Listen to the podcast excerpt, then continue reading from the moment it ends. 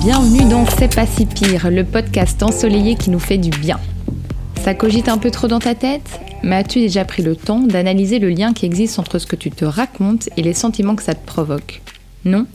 Pourtant, tes pensées ont un impact direct sur comment tu te sens. Nous vivons tous des choses parfois belles, parfois difficiles. Et bien que nous pensons souvent être les seuls à vivre ces moments, ces doutes et ces pensées, nous sommes en réalité des milliers à les vivre, parfois même à les subir.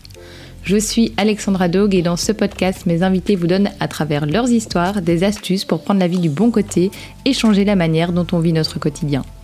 Alors que vous soyez au lit, en transport ou en train de cuisiner, détendez-vous et déconnectez de vos pensées grâce aux histoires de mes invités.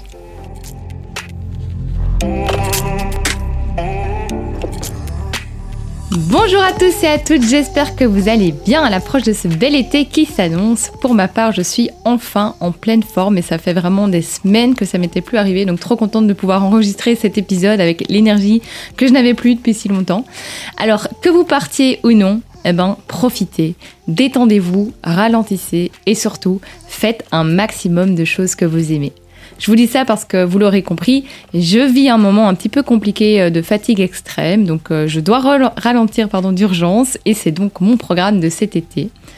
Et oui, on est non-stop mis sous pression hein, dans notre quotidien. Et pour ma part, cette pression-là, eh ben, étrangement, c'est surtout moi qui me la mets.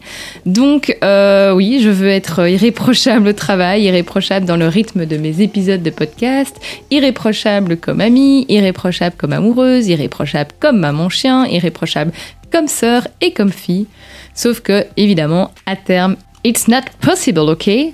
Het is niet meer mogelijk, comme diraient mes amis euh, néerlandophones. Donc tout ça exclusivement, euh, bah, simplement parce que je ne sais pas dire non et surtout, je viens de le, de le comprendre. J'ai une énorme peur de décevoir et surtout de me décevoir. Donc je suis à présent suivie par une psychologue qui est spécialisée en burn-out et le mot d'ordre de cet été est donc de ne plus rien prévoir, jouir du last minute à 100%, ne rien promettre à personne, comme ça je ne déçois pas, et faire ce que j'ai envie le jour même.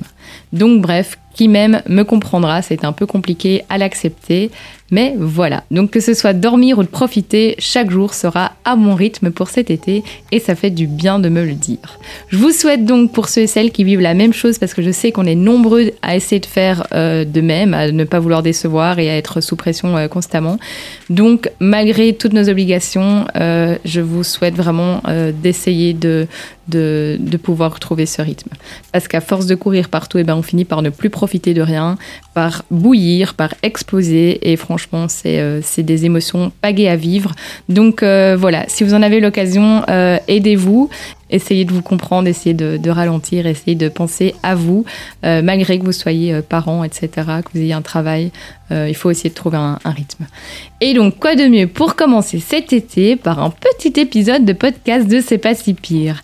Alors, vous l'avez sûrement vu sur mes réseaux sociaux, C'est pas si pire a été mentionné comme l'un des podcasts à écouter cet été dans le train trop ravie. Donc ça m'a aussi donné un petit coup de boost, malgré que je voulais ralentir cet été mes podcasts. Mais du coup, je me suis dit, ah non, je ne peux pas, maintenant que Vogue a parlé de C'est pas si pire. Mais, euh, mais voilà, on verra. Pour le moment, j'ai je, deux épisodes que je veux absolument sortir et on verra si j'ai besoin de ralentir après. Alors, on part aujourd'hui à la rencontre d'un humain d'exception avec un prénom, vous le verrez, d'exception, puisqu'il s'agit du prénom d'Alexandre. Alors, je vous dis pas le nombre de mails de collègues qui me disent d'ailleurs Bonjour Alexandre Alors, ça a l'air super compliqué pour les gens de comprendre que bah, je suis une petite madame, hein, que j'ai pas de, de moustache, etc. Mais en vrai, ça me fait plus rire euh, qu'autre chose, puisque j'adore quand ça arrive, puisque ça me permet de toujours pouvoir corriger euh, assez euh, humoristiquement les gens et de créer un petit malaise dont je raffole. Donc bref, revenons-en à notre cher Alexandre, qui a été un camarade de classe à moi il y a belle lurette. Belle lurette, ok. Ok, boomer Alors, j'ai rencontré Alexandre il y a presque 20 ans, j'aimerais dire un peu moins, je ne sais plus exactement quel âge j'avais.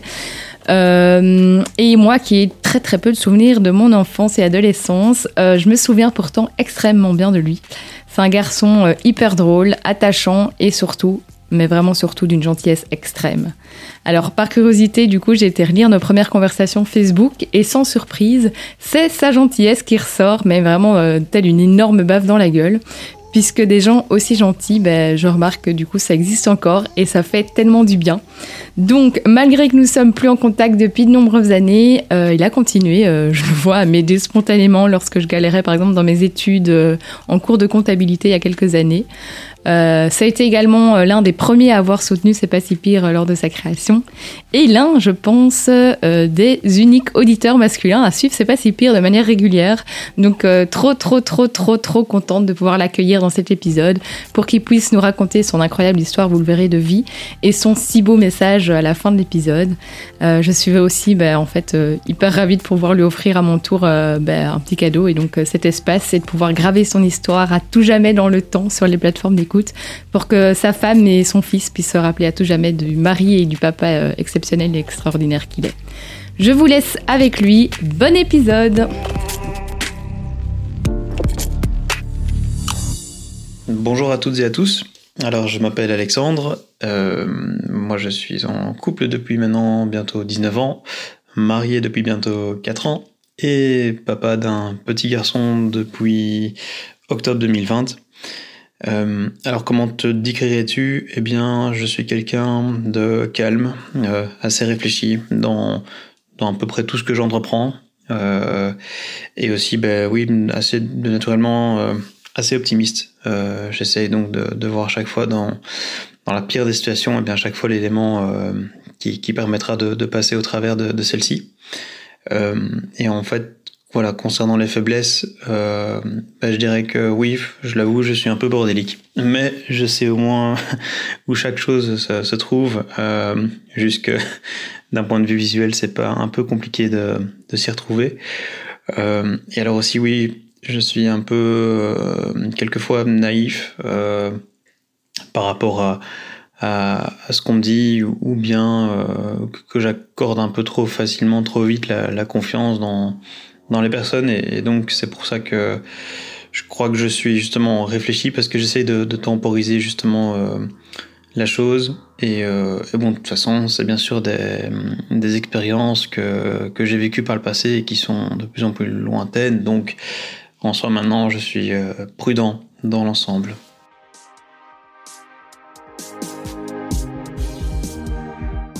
Et donc je vole au secours d'Alexandra euh, Alexandra que je connais euh, ou que j'ai connu, c'est selon, euh, c'était quand même il y a, pas mal d'années puisque c'était en troisième et, quatrième humanité en option sciences économiques qui qui a un peu déterminé ce que je fais en ce moment puisque je suis expert comptable fiscaliste à mon compte en société avec deux autres personnes dont mon frère qui est plus jeune. Et à ce niveau-là, bah, tout se passe bien, il n'y a, a, aucun souci, si ce n'est bien sûr qu'on est chaleureusement remercié par le, l'État belge avec euh, toutes ces échéances fiscales euh, qu'on en devient un peu fou, euh, je l'avoue. Et donc, Alexandra qui a, qui a partagé une publication Facebook dans laquelle, eh bien, elle était en, en, manque de témoignages. Donc, ce à quoi je me suis dit, eh bien, pourquoi pas toi, Alex, de, de partager un peu ce que tu as vécu dernièrement. donc voilà, je vais vous raconter mon histoire qui est de nature médicale.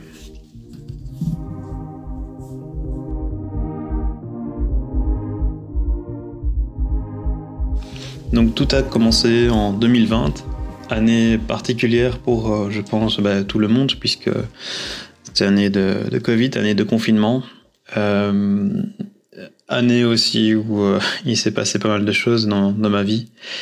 On est durant le mois de février, fin février, et durant la nuit, je me réveille en plein milieu de la nuit. Je suis en, pas en position latérale de sécurité, mais je suis en position latérale et en fait j'ai euh, tout mon bras droit, les muscles de celui-ci qui se contractent par intermittence, comme un, un, un hockey. Et euh, je me rappelle, je, je, me lève, je vais dans, dans, la salle de bain pour un peu voir en, en visu ma, ma tête euh, à ce moment-là. Et euh, en fait, voilà, je, je n'arrive pas à, contrôler la chose, ça, ça se contracte euh, de façon intermittente, euh, aléatoire, pendant une période de 5 minutes. et puis tout d'un coup, pouf, tout disparaît, tout revient à normal, et simplement ben, je vais me recoucher. il se fait aussi que durant ce mois de février, j'ai appris que j'allais être papa. Donc, dans le cas d'une grossesse, eh bien, il y a beaucoup, beaucoup d'examens, forcément, pour assurer un, bon contrôle, un bon suivi de la dite grossesse, dont notamment pas mal de prises de sang, et euh, je crois que c'était durant le début du mois de mars. Bah, J'accompagne mon épouse pour euh, simplement faire sa prise de sang, on va dire, euh, mensuelle. Et c'est là que je lâche le morceau euh, sur, ce qui s'est passé donc fin février. Je ne l'ai pas dit euh, d'emblée à mon épouse, tout simplement parce que j'avais pas envie qu'elle s'inquiète. Je ne savais pas ce que j'avais. Moi de mon côté, c'est la première fois que ça arrivait, mais ce n'était plus arrivé euh, le lendemain. Donc je me m'étais pas trop inquiété à ce niveau-là. Toujours est-il que donc je lâche le morceau chez le médecin. Là-dessus, bon, j'ai eu un petit savon quand même au, retour de la maison avec mais pourquoi tu me l'as pas dit? Et justement la réponse, ben voilà, je voulais pas t'inquiéter, je, ne sais pas ce que j'ai, donc attendons euh, de, voir ce qu'en dit le, médecin. J'en ai donc profité euh, de l'occasion pour euh, faire une, petite consultation chez lui. Et en fait, au départ, il pensait ouais, c'est peut-être un, nerf musculaire, quelque chose comme ça. Je dis ouais, mais c'était quand même étrange parce que vraiment, ça bougeait de façon vraiment non contrôlée. Là-dessus, il me dit avec beaucoup de sérieux, écoute, voilà, pour faire vraiment le, tour de la question, on va quand même euh, faire une IRM. Hein. Une IRM, c'est quoi ça encore déjà? Résonance magnétique? Oui, oui, c'est ça. Ok, et de quel, quel endroit de mon corps? Eh bien, à la tête. Ah, d'accord, bon. Il se fait qu'il me fait la prescription, Bien sûr, la suite, c'était que, que je prenne contact, bien sûr, avec l'hôpital que j'allais euh, où j'allais la faire. Euh, sauf que, voilà, étant un peu euh, comme euh, dans l'intro euh, coordonné le, plus mal chaussé, bah, je laisse un peu les choses en suspens. D'un côté, il y a l'évolution de la grossesse qui, qui apporte beaucoup d'autres événements propres à la grossesse, bien sûr. Et, et puis après, bah, il y a le rythme de la vie qui fait que ça s'estompe, on oublie, euh, et on arrive durant le mois d'août. Mois d'août 2020, euh, où là donc, euh, bien entendu, avant ça, bon, je ne refais pas un dessin, on avait le confinement, bien euh, évidemment, mais euh, voilà, c'était météo sympa encore, je me rappelle du climat, c'était un peu comme ici, comme il faisait très sec, ensoleillé. Mais donc, pour revenir, on est au, au mois d'août 2020, et là, de nouveau en pleine nuit, je me réveille, et là, ce n'est pas que le bras qui fait ce qu'il avait fait en février, c'est un peu plus des parties de mon corps, toujours côté droit. Donc cette fois-ci, c'est le bras droit. Euh, on va dire euh, l'épaule, ça monte un peu. Je, ressens des spasmes également au niveau euh, presque du front, également aussi jusqu'en en bas du dos. Pas les jambes, vraiment le, tronc, quoi. le tronc. Et, et donc là-dessus, je, je m'inquiète euh, un peu plus et je me dis, Alex, tu dois écouter ton corps. Euh, faut pas laisser ça plus longtemps, quoi.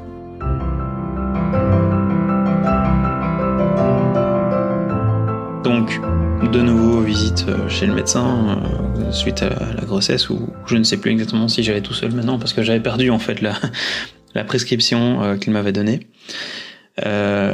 Donc là, bah, je téléphone à un hôpital, IRM. Euh, là, il y avait une date qui était fixée d'abord au mois de janvier 2021. Je dis non, non, non, moi, il me faut un truc plus, il faut quelque chose de plus rapide. Je téléphone au médecin. Le médecin me dit écoute, essaye l'autre hôpital à tel endroit, endroit que j'avais jamais été. C'est ce que je fais. Et donc, euh, eh bien, je prends rendez-vous. Et le rendez-vous euh, se déroule le 20 octobre. Juste avant ça, deux semaines auparavant, eh bien, je deviens papa. Donc, euh, faut dire que entre le entre cet événement d'être d'être papa et, le rendez-vous, bah, j'étais bien bien claqué comme il faut, euh, avec une période de déclaration de TVA également comme il faut, donc j'étais bien sur les les rotules. Toujours est-il que je vais faire cette euh, cette IRM. Juste avant, ben euh, voilà, je devais partir. C'était aussi, je pense, le premier jour que je devais laisser euh, ben, mon épouse et euh, le fiston tout seul à la maison. Donc, elle était un peu angoissée, mais elle essayait tant que faire se peut de me rassurer, de me dire t'inquiète pas, ça va aller. Ou plutôt, c'était moi qui voulais la rassurer. Je sais plus très bien. C'était un peu flou, un peu, peu flou de ce côté-là, mais toujours est-il que, voilà, moi je me disais bon ben ouais, il y a peut-être un truc, peut-être qu'il n'y en a pas finalement, c'est quoi le, ratio? C'est quoi les statistiques? Je ne les connais pas. Donc, euh, allons-y, allons un peu percer l'abcès entre guillemets. Et donc l'IRM se, se, passe. Donc l'IRM, bah, pour ceux qui n'ont jamais fait, bah, c'est ce qu'on voit dans Dr House et compagnie. Donc c'est le beau tuyau là qui fait des, bruits assez, euh, oui, assez rythmé, euh, style un peu sur euh, Pomme de Jam ou Eurythmics. Enfin, voilà, ça, me fait penser un peu à New Beat en fait. Et donc, je fermais les yeux, j'étais pas claustro, hein, mais toujours est-il que, que, voilà, j'essayais de, de, mettre une sorte de musique que j'avais dans ma tête, une musique un peu house ou quoi, pour un peu aller sur les mêmes séquences de, de fréquences. Donc, donc voilà. Alors, L'examen se déroule, je rentre chez moi et euh, je pense que c'était le lendemain ou surlendemain que là en fait j'ai pas mon médecin euh, traitant qui m'appelle mais j'ai sa stagiaire donc toujours est-il que voilà je l'avais déjà vu. Elle m'appelle et elle me dit le, verdict et le verdict eh bien euh, c'est que j'ai un cavernome dans, la tête. Alors cavernome, enfin elle termine son, explication très simple et elle me dit voilà je vous recommande quand même d'aller consulter un neurologue bon ok alors toujours est-il que euh, Cavernome eh bien là il y a voilà on se dit mince on a quelque chose. On va essayer de se renseigner. Euh, évidemment j'ai pas été sur euh, Doctissimo mais euh, bon j'ai quand même essayé de trouver des, informations. Alors un cavernome eh bien qu'est-ce que c'est? C'est une malformation de type veineuse qui peut se retrouver n'importe où dans le corps. Il y en a qui en ont dans, dans, le cerveau, il y en a qui en ont dans le foie, bref, tout, principalement bien sûr tous les organes. Euh, et pour la plupart d'entre eux, eh bien, c'est une malformation type veineuse et ça, ça s'arrête là. parce que c'est bénin, parce que ça donne pas de, réelles conséquences, et ça je vous l'expliquerai juste après. Le problème, c'est que lorsqu'un cavernome se trouve dans notamment ben, le cerveau, eh bien, euh, euh, ça peut provoquer des crises d'épilepsie, euh, ce que j'ai eu en fait. Les symptômes se, déclarent ou se déclenchent, oui, principalement dans une tranche d'âge entre 20 et 40 ans. donc à ce moment-là, ben, j'en avais pile poil 30, donc bingo.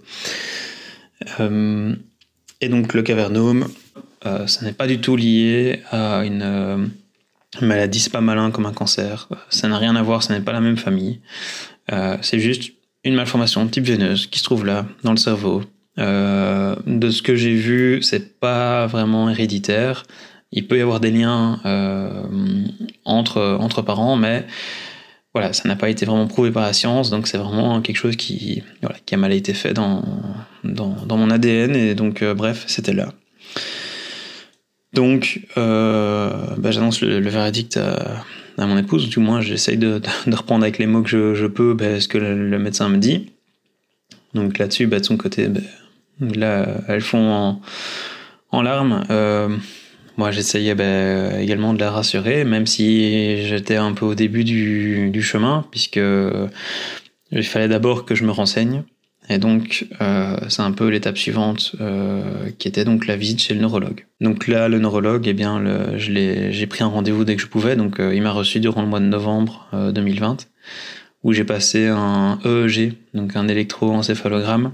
Donc, c'est une forme, enfin, c'est une sorte de, pieuvre, enfin électronique qu'on met sur la, tête avec du gel, avec euh, également des, petites aiguilles pour la fixer et on envoie donc des, choses avec nos yeux pour essayer de, de, de, donner une réaction de stimuli euh, au cerveau et de, voir s'il y, a, quelque chose qui coince ou qui coince pas. Euh, il y avait également aussi un autre euh, euh, examen que j'ai fait euh, où là en fait c'était une sorte de un peu acupuncture où on mettait des, des pics euh, un peu partout dans le dos, dans les pieds pour vraiment réagir encore une fois les muscles et voir si la communication se passe bien en fait tout simplement. Et la conclusion de l'examen bah, c'est que tout allait bien. Donc je me dis mince qu'est-ce que j'ai quoi? J'ai un truc, mais il n'y a rien qui, que, que l'on voit de normal, hormis sur une IRM, et hormis, bien sûr, les, deux crises que, j'ai eues. Petite anecdote, quand vous faites une crise d'épilepsie, eh bien, vous pouvez pas conduire pendant six mois. Et donc, moi, ben, voilà, depuis euh, février 2020, ben, je conduisais, quoi, normalement, donc euh, pas de problème. Euh, sauf qu'on peut pas. Et donc, la chose, la, suivante qui s'est produite, c'est que, bah, à la suite de cet examen, on m'a quand même donné un traitement des médicaments à prendre, qui sont en fait des, un peu une sorte de bouclier anti-crise épileptique. Donc là, j'ai dû prendre des, comprimés de façon croissante jusqu'à arriver à un stade où c'était 500 mg le matin, 500 mg le soir. À la suite de ce rendez-vous avec le neurologue, eh bien, il m'a dit écoute, en fait, je peux traiter les crises, mais moi je ne traite pas le cavernome. Le cavernome, c'est un neurochirurgien qui fera ça. Un neurochirurgien. Dans neurochirurgien, il y a chirurgie. Ok, euh, donc on va devoir probablement me retirer cette chose de la tête, sachant, sachant pardon, que dans, dans la tête, eh bien, il y a y a plein de choses, quoi. Euh, je veux dire, euh, si le neurochirurgien éternue en pleine opération, il se peut qu'au réveil, je ne sais plus comment je m'appelle ou, ou je peux plus rien bouger. Enfin, là, par contre, j'étais vraiment, je commençais à être quelque peu angoissé. D'autant plus que la consultation qui était là, ainsi que toutes les suivantes que je vais vous raconter, eh bien, c'était en, période Covid.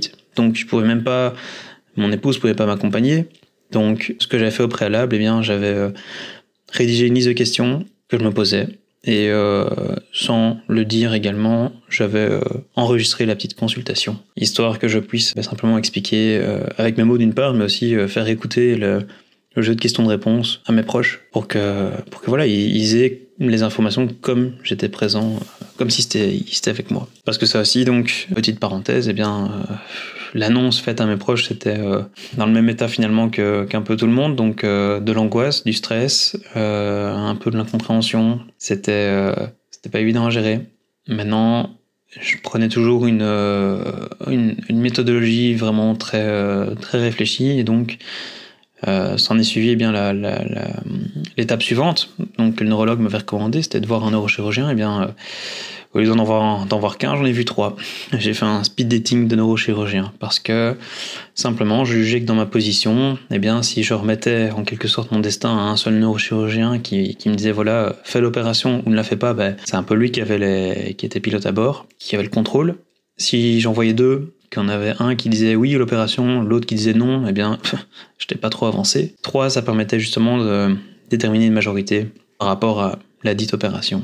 Donc, les trois euh, rendez-vous se sont euh, suivis, je pense, c'était en ben, novembre, décembre. Je pense que j'en ai fait deux en, en, décembre et un en janvier. Le premier, donc de trois hôpitaux différents, bien entendu, c'était trois chefs de, de service. Le premier, ben, simplement, voilà, c'était les premières questions à poser, donc j'étais vraiment en, terrain inconnu. Et, euh, et là, on va dire que le problème, peut-être que s'il était le troisième, je l'aurais peut-être pris, mais toujours est-il que c'était aussi, bon, et ça je n'accuse pas, hein, la vie est faite comme elle est, mais c'était le plus vieux.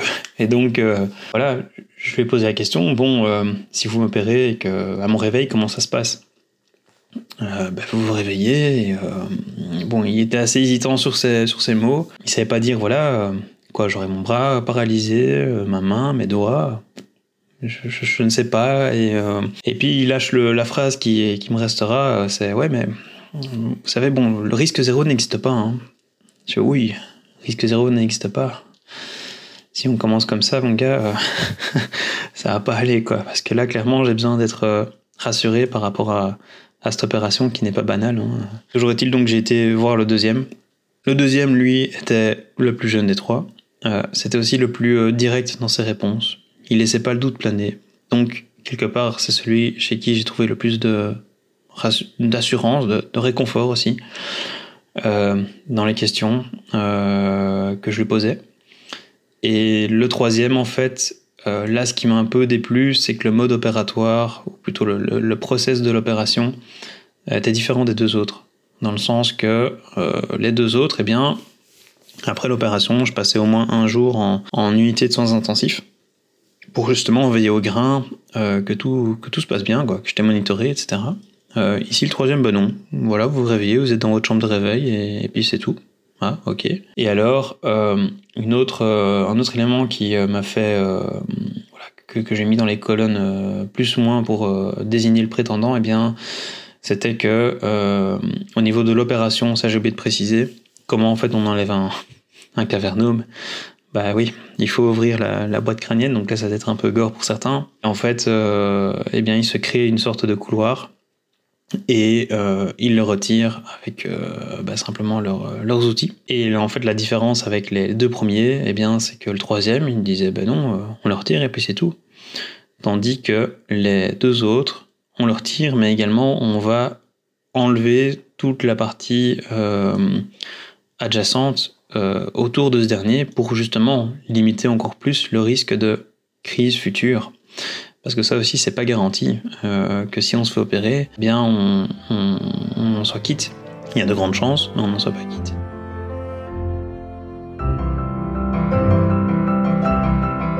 En fait, lorsque j'ai vu ces trois neurochirurgiens différents, euh, eh bien, en fait, en, solution, qu'est-ce que j'ai? C'est soit je me fais opérer, soit je me fais pas opérer. Si je me fais opérer, ben voilà, vous connaissez maintenant le schéma. Euh, si je me fais pas opérer, eh bien, comme m'a dit le neurologue, eh bien voilà, oui, actuellement tu as un seul médicament. Mais peut-être qu'à un moment, les crises vont revenir, avec toutes les complications que ça va arriver, et tu ne devras pas prendre un médicament, mais peut-être deux. Et au fur et à mesure, peut-être qu'à 65 ans, tu n'auras pas un médicament, tu en auras peut-être quatre ou cinq, avec les effets secondaires qui en découlent. Et euh, effets secondaires, eh bien simplement, pour le moment, c'est fatigue, c'est trouble euh, du comportement. Moi, je vous avoue que la fatigue, je ne l'ai pas trop ressenti, puisque depuis que je suis papa, eh bien, euh, enfin, à ce moment-là, ben, et encore un peu maintenant, euh, ben voilà, ça m'impactait pas trop. Trouble de comportement, j'aurais du mal à me positionner par rapport à ça. Euh, alors, par rapport à, de nouveau, à ce speed dating, ce que j'en ai retenu, c'est que déjà les trois étaient unanimes à l'opération. Pourquoi? Parce que le cavernome était bien localisé, mon profil, on va dire, de client ou profil patient, c'est selon, euh, eh bien, il est bon. Autrement dit, je suis jeune, euh, je suis en bonne santé. Donc, tout le, post-op sera positif. Euh, je ne vais pas avoir du mal à rattraper ce que j'aurais éventuellement perdu. Même si le risque zéro n'existe pas. Bon. Il y avait deux questions que, qui se posaient là.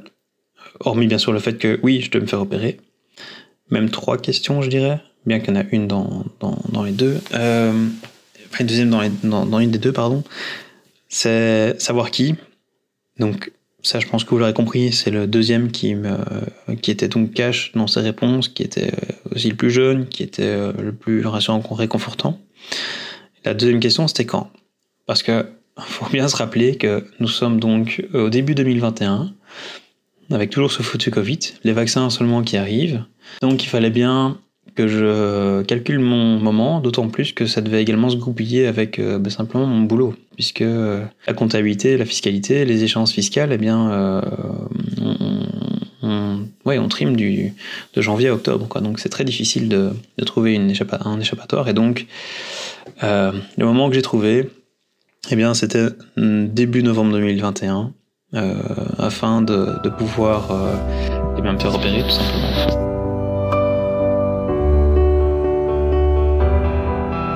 Bah, L'opération, en quelques mots, euh, comment ça se déroule? Eh bien, il y a une IRM qui est faite donc avant l'opération pour déjà constater l'évolution du cavernome que j'avais chez moi, qui faisait quasiment un centimètre de diamètre. Et là, déjà, la, la grosse de nouvelle, c'est que bah, ça n'avait pas changé. Il n'y avait pas eu d'évolution, donc c'était très très très rassurant. Euh, J'oubliais également aussi qu'avec ce Covid, ce foutu Covid, c'est bien euh, niveau euh, relation père, mari, ben, c'était un peu compliqué. Puisque moi, en fait, juste avant, durant cette 2021, ben, j'avais ma première fête des pères, j'avais la première année de, de, mon fiston à fêter. Et juste un mois plus tard, je me faisais opérer. Quoi. Donc là, on se pose quand même pas mal de, questions. Même si on n'a pas envie de se les poser, on se les pose. On se dit, euh, est-ce que euh, simplement je vais tenir, est-ce que ça va aller? Dans, le ça va aller, est-ce que je vais euh, tomber sur la table ou est-ce que non? Est-ce que ça va aller? Mais ensuite, si ça va, ben, est-ce que ça va à combien de pourcents? 100% 50 Est-ce que je pourrais encore le tenir dans mes, bois, dans mes bras pardon? Voilà, on se pose quand même pas de questions. Et donc, ce que je voulais dire avec cette opération, c'est que le Covid, eh bien, voilà, question des visites. À l'époque, c'était compliqué. Adultes, enfants, est-ce qu'ils peuvent venir, est-ce qu'ils peuvent pas venir? Bref. Et d'abord, je pose une fois la question au service. Et là, on me dit, bah non, pas plus d'une personne euh, par jour. Donc là, bah, on le prend un peu mal, mais on se dit, bon, c'est comme ça. Euh, on fait un peu notre deuil du, fait que mon fiston pouvait pas venir me, me voir. Il se fait que je ne sais plus pour quelle autre raison, je rappelle le lendemain avant l'opération. Et là, je tombe sur quelqu'un, il me dit oui. Je vois, super, ils, ont euh, voilà, élargi un peu les mesures. euh, c'est bon, quoi. C'est cool, je suis, content, je suis heureux. Forcément, j'annonce ça à mon épouse qui, voilà, est heureuse aussi. Et puis, on arrive à l'admission. Euh, là, je repose la question. Et là, ben, on me dit non. Donc, de tristesse, frustration à joie, ben, on est là, c'était chute du Niagara, quoi. Je, je devais leur dire au revoir avant l'opération. Et je me rappelle encore, j'étais seul dans cet ascenseur avec ma petite valise. Là, forcément, j'ai craqué parce que euh, c'était dur, quoi. Euh, C'était très dur. Je... Ouais, gros moment. Euh, et après, donc, le... ce qui s'est passé, c'est donc l'opération en elle-même. Ben donc, euh, 24 heures avant, on doit quasiment être à jeun. Donc, on n'a rien dans le bide, on n'a rien partout. Et puis l'opération. Là, je me rappelle, ma première anesthésie générale pour moi, donc euh, je connaissais pas. Et, euh, et là, je me rappelle l'anesthésiste, euh, très sympathique, enfin, qui met en, voilà, c'est un peu son job, hein, mais qui te met dans, de bonnes conditions, euh, me dit voilà, vous voulez être où actuellement? Bah là, je pleurais sur la table déjà. je dis bah écoute, avec ma femme et mon petit quoi. Donc ah ok, ben pensez-y fort et, voilà. Et puis je pense même pas qu'elle m'a dit compter jusqu'à 10 parce que je crois que et ils m'ont injecté les produits et hop, c'était parti. Et puis le réveil, et bien le réveil en chambre euh, de soins intensifs, où là il y a deux trois petites anecdotes euh, assez assez sympas. Euh, donc déjà, ben, ça bip dans tous les sens parce qu'on met des patchs pour monitorer euh, tout, mais absolument tout. Donc euh, très compliqué. euh, je peux pas bouger, je suis dans un lit, euh, dans un lit qui, se gonfle et qui se dégonfle pour éviter les escarres entre autres. Euh, enfin plutôt des, des, patchs qu'on met autour des, mollets. C'est eux qui se gonflent, qui se dégonflent, mais bon, très compliqué. Euh, et notamment avec le Covid, ben voilà, chambre, euh, on va dire particulière, enfin double, mais avec un, grand rideau qui voilà qui, qui laisse le, qui sépare la, chambre, mais les, surtout les portes ouvertes quoi. Et à un moment, je, je me rappelle donc non seulement j'avais faim, bon j'ai pu gratter comme une tartine au jambon euh, durant le juste au souper, mais après plus rien quoi. Et, euh, et en même temps, ben, je m'étais réveillé à 4h l'après-midi. Donc l'opération avait eu lieu à 9h30 ou 10h du matin. 4h30, je, je me réveille. Je soupe donc à 18h. Là, en fait, mon épouse pouvait déjà venir me voir pendant une heure. Mais j'étais à moitié euh, encore un pied dedans et un pied en dehors. Donc euh, là, je ne saurais même pas vous dire ce qu'on s'est dit, je ne me rappelle pas. Et en fait, la, la fin euh, arrive et surtout le, sommeil qui n'arrive pas. Parce que je me dis, bon, ben, si tu ne sais pas avoir à manger, ben, essaye de dormir. Et là, je, me rappelle, il y a, un bruit sourd de, de ventilo qui n'arrête pas de tourner constamment, mais constamment. J'appelle l'infirmière de service, et, euh, enfin, infirmière de nuit, pardon. Et je dis, écoute, il n'y a pas moyen d'étendre ce, ce, ventilo. Moi, je veux dormir ici, ça fait un boucan de dingue. Là-dessus, elle me dit, euh, bah écoute, le souci, c'est que c'est l'oxygène de ton voisin. Ah ouais, non, on va pas va pas l'éteindre alors. Donc, euh, encore un peu, je commettais un meurtre. euh, mais donc, bon, casse la tienne, hein, c'est comme ça. Euh, et puis la fin qui, qui est là. Et euh, bon, il y, a- des choses qu'on apprend, hein, mais les équipes de nuit comme ça, ils aiment bien se faire des, crêpes parties. Et en effet, il y avait un vent de crêpes qui envahit la chambre. Et moi, j'étais en train de saliver, mais comme pas possible. J'appelle de de nouveau l'infirmière. Je dis, écoute, vous faites une crêpe partie là, parce que c'est pas possible. Elle me dit quoi, ça sent jusqu'ici? Bah ouais, ça, oui, j'ai faim là. Donc j'ai quand même su gratter une crêpe, très sympa encore une fois. Euh, tout le personnel de l'hôpital était vraiment admirable, d'autant plus dans les conditions dans lesquelles ils évoluaient. Euh, et puis brièvement, euh, eh bien, j'ai dû faire encore une IRM post-op, euh, où là donc, euh, bah voilà, on confirmait bien que le cavernome avait été retiré, alléluia. Et puis, euh, s'en est suivi, bah, je pense, 3-4 jours en chambre en de, de séjour, quoi. Autre anecdote aussi, à mon, enfin, entrecoupé bien sûr de, de visites de mon épouse, mais pas de mon fiston. Heureusement, les GSM sont là, donc euh, elle me montrait des photos vidéo, donc euh, ça c'était chouette. et ensuite, ben, elle vient me chercher avec lui à, l'hôpital. Et là, donc là, c'était vraiment sentiment de, de, de confort Colanta, quoi. C'était vraiment ça. J'étais tellement heureux, j'ouvre le coffre, je mets ma valise, bon, avec le, rythme que j'avais, parce que faut pas oublier qu'après une opération comme ça, ben, la cicatrice, ça tire très fort, très fort. Le mal de tête, il est là constamment, tout le temps. J'étais à 3-4 grammes d'afalgan par jour pendant 3 semaines. Euh, juste bien sûr euh, avoir euh, avec une phase décroissante. Et donc je remets mes valises dans le coffre très vite. Et c'était une nouvelle voiture qu'on avait achetée, enfin une occasion, mais bref, un nouveau modèle. Et je, mets ma valise, j'ouvre le coffre, je mets ma valise, je me relève, oh, je me prends la tête dans, dans, le coffre. Quoi. Encore un peu, j'étais reparti pour me remettre, repartir en urgence et me recoudre. Mais sinon, ouais, sentiment de joie de, de dingue à ce moment-là, c'était vraiment, euh, ouais, je sais pas à expliquer qu'un Colanta euh, confort, c'était la même chose, quoi. C'est, j'avais l'impression que c'est 4-5 jours que, que j'étais loin de mon fils, ben, euh, c'était finalement deux mois, quoi. Tellement qu'il avait changé, tellement qu'il avait évolué. non, c'était, c'était l'un des, ouais, l'un des meilleurs moments de ma vie, finalement. Bah, bon, dans le top 10 en tout cas, mais, mais voilà, ça je m'en souviens. Euh, et puis donc le retour, bah, maison, 3 grammes, euh, 3-4 grammes d'afalgan. Puis il y avait une petite consultation chez le neurochir qui m'a opéré. Euh, puis également une consultation chez le neurologue. Là, donc, on était euh, plus ou moins à l'été, donc un an après. Le premier bilan EEG pour faire un deuxième. Encore une fois, tout était bien, tout s'était bien passé. Euh, puis bah, de nouveau une IRM un an après euh, l'opération, puis encore une euh, visite chez Neurochir. Tout va bien. et en fait, ici c'était c'était quoi déjà? À l'été 2022 du coup, ou plutôt novembre, pardon.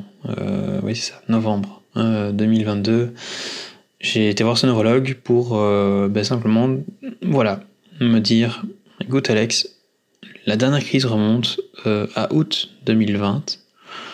Depuis lors, tu n'en as plus eu. Donc, est-ce que ce médicament, finalement, tu en as encore besoin ou pas?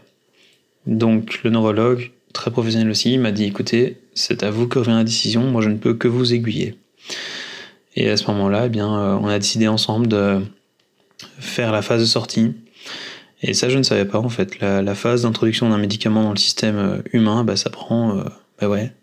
Ah, euh, enfin, je sais plus ce que je veux dire. La, phase d'entrée donc est, plus courte que la phase de sortie, quoi.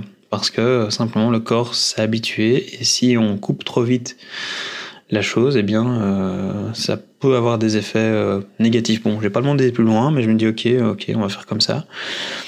Et donc en fait, c'était une diminution sur quasiment, c'était trois mois, ouais, c'était neuf mois en fait en tout. Donc c'était bien l'été 2022, autant pour moi. Euh, 9 mois euh, de 25% en 25% pour arriver donc à, à zéro. Euh, donc zéro ici depuis fin mai.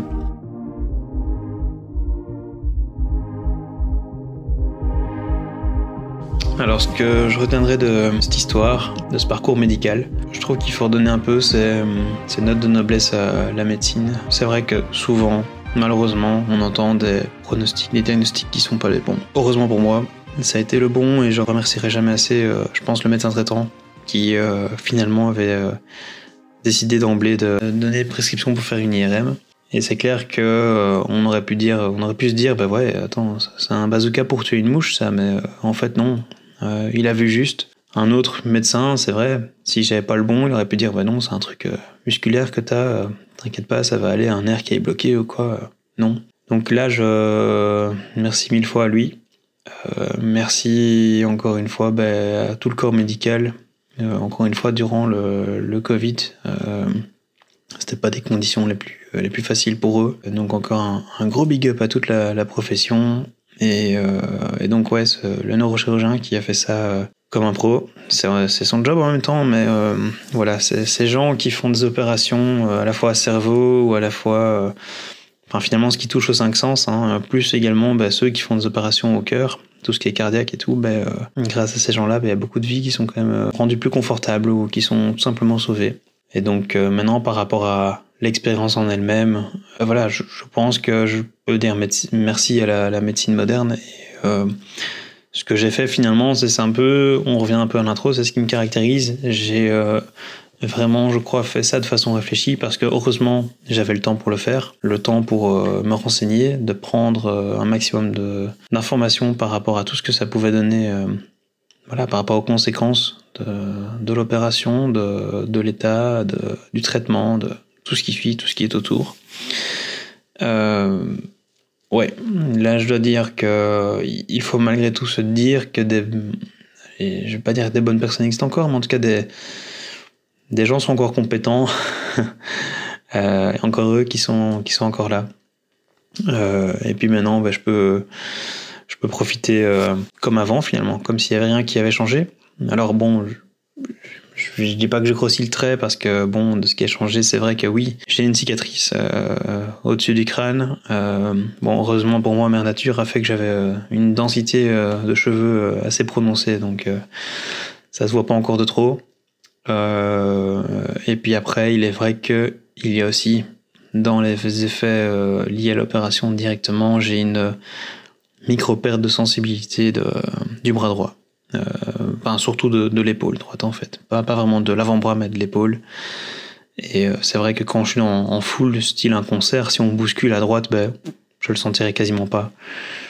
Euh, ou du moins je le sentirai mais avec un effet de latence prononcé. Donc, donc voilà. Mais pour le reste, tout va bien. La vie est belle. Merci Alex pour, ce que tu fais depuis, depuis tous ces derniers mois. mais surtout aussi je pense que oui, écoutez-vous, écoutez votre corps et prenez soin de vous.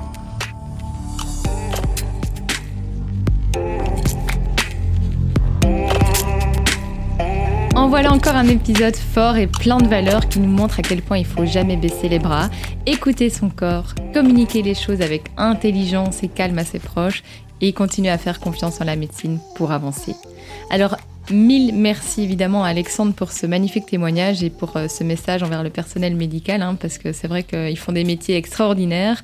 Et euh, alors, j'imagine qu'un neurochirurgien est, excessivement bien payé, et, euh, et c'est normal, hein, parce qu'il pilote quand même un cerveau. Mais il y a aussi tous ces, tous ces métiers où on sait qu'ils sont moins bien payés alors qu'ils font des horaires de fou et qui changent des vies. et c'est des métiers aussi qui sont souvent peu épargnés, hein, qui doivent souvent surmonter des choses compliquées et voir des choses compliquées. Donc j'espère que cet épisode donnera un petit peu d'énergie à toutes les professions de ce type. Vous êtes nos héros. Et puis bien évidemment, ben, on souhaite à Alexandre que toute cette histoire soit loin derrière lui et qu'il puisse profiter de sa petite famille le plus possible dans les années, années, années, années à venir. Alors, le message à retenir donc dans cet épisode, évidemment, Alexandre nous le dit, écouter notre corps, suivre nos intuitions, en parler et faire confiance à notre entourage aux professionnels de la santé. Alors, il faut évidemment pas hésiter, euh, comme il l'a fait, à comparer hein, les experts et last but not least, hein, comme toujours, profiter de la vie. On ne sait jamais de quoi demain est fait. La seule chose qu'on sait, c'est que c'est ce qui se passe maintenant. Alors, si maintenant tout va bien, eh ben, fermez les yeux, Prenez quelques minutes, respirez et soyez reconnaissant et profitez de cet état de, bien-être là. Et si quelque chose bah, vous tracasse, bah, prenez action en fait. Euh, bougez-vous et le plus vite possible pour arriver euh, évidemment le plus vite possible à ce moment euh, où tout ira bien et à ce moment où, où il sera enfin possible de profiter, de fermer les yeux et de respirer et d'être heureux. Donc, donc voilà, prenez action. Bon été à tous. Je vous embrasse et encore un énorme merci à Alexandre. Bonne semaine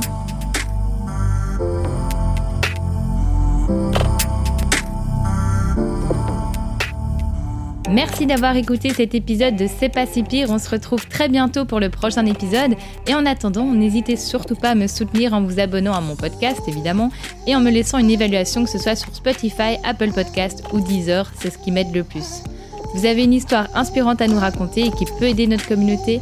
Contactez-moi sur l'Instagram de C'est pas si pire. À très bientôt